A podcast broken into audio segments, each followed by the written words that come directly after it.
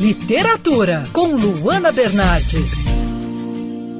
O trabalho da escritora eleita patrona perpétua das letras brasileiras de Nova York ganhou novas edições pela editora Entre Linhas. Teresa Albuez passou grande parte da vida nos Estados Unidos, mas muitos dos seus romances são ambientados nas planícies pantaneiras, no centro da América do Sul, onde nasceu. Para falar sobre o trabalho da autora, hoje a gente conversa com a Maria Teresa, que é editora e designer responsável pelos livros da Teresa Albuez e proprietária da editora Entre Linhas. Maria Teresa, pode falar sobre a importância do trabalho da Teresa Albuez no cenário internacional? Então, Luana, é, a Teresa Albuez é uma escritora ainda pouco conhecida no Brasil, embora, é, na minha opinião, ela tenha uma importância que, que extrapola as nossas fronteiras. Né? Como você vê, ela foi escolhida patrona perpétua das letras brasileiras em Nova York, e isso representando todos os escritores brasileiros no centro uma cidade central né, do, do mundo. A Tereza ela nasceu em um município aqui do lado de Cuiabá, chamado Várzea Grande, e viveu 25 anos em Nova York, onde ela escreveu toda a sua obra. Nós publicamos inicialmente, reeditamos obras que tinham sido publicadas na década de 80 e 90 inclusive por um grande editor brasileiro, que era o editor dela, o Emil Silveira, da civilização brasileira. O Emil Silveira considerava a, a Teresa uma grande escritora. Infelizmente, ele veio falecer logo após a publicação de um grande livro da Teresa chamado chamado Berro do Cordeiro em Nova York. O Enio faleceu e eu creio que a escritora ficou um pouco órfã. E logo em seguida ela também teve problemas de saúde, teve um câncer. E em razão disso eu atribuo a falta de divulgação da obra dessa grande escritora.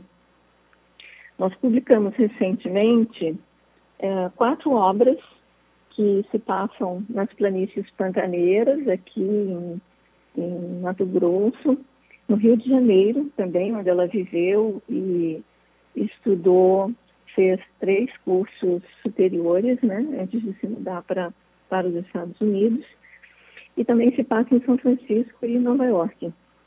Esses livros são os romances Pedra Canga, Chapada da Palma Roxa, A Travessia de Sempre Vivos e O Berro do Cordeiro em Nova York nós produzimos uma edição especial em box, é, comemorativa, cada, cada um dos romances ilustrado por um artista plástico aqui de Mato Grosso, que era o desejo de Teresa, né, que eles ilustrassem seus livros.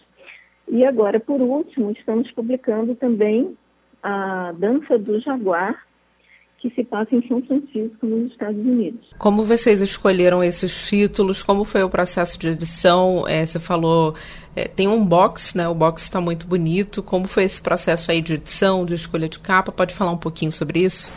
Uh, sim, uh, uh, nós conversamos com, com a família de Tereza, os herdeiros dela, é, vivem em Nova York. Ela se casou com um arquiteto em Nova York e tem dois filhos que nasceram aqui no, no Brasil, mas vivem em Nova York. Eles nos autorizaram a publicar toda a obra de Teresa em língua portuguesa.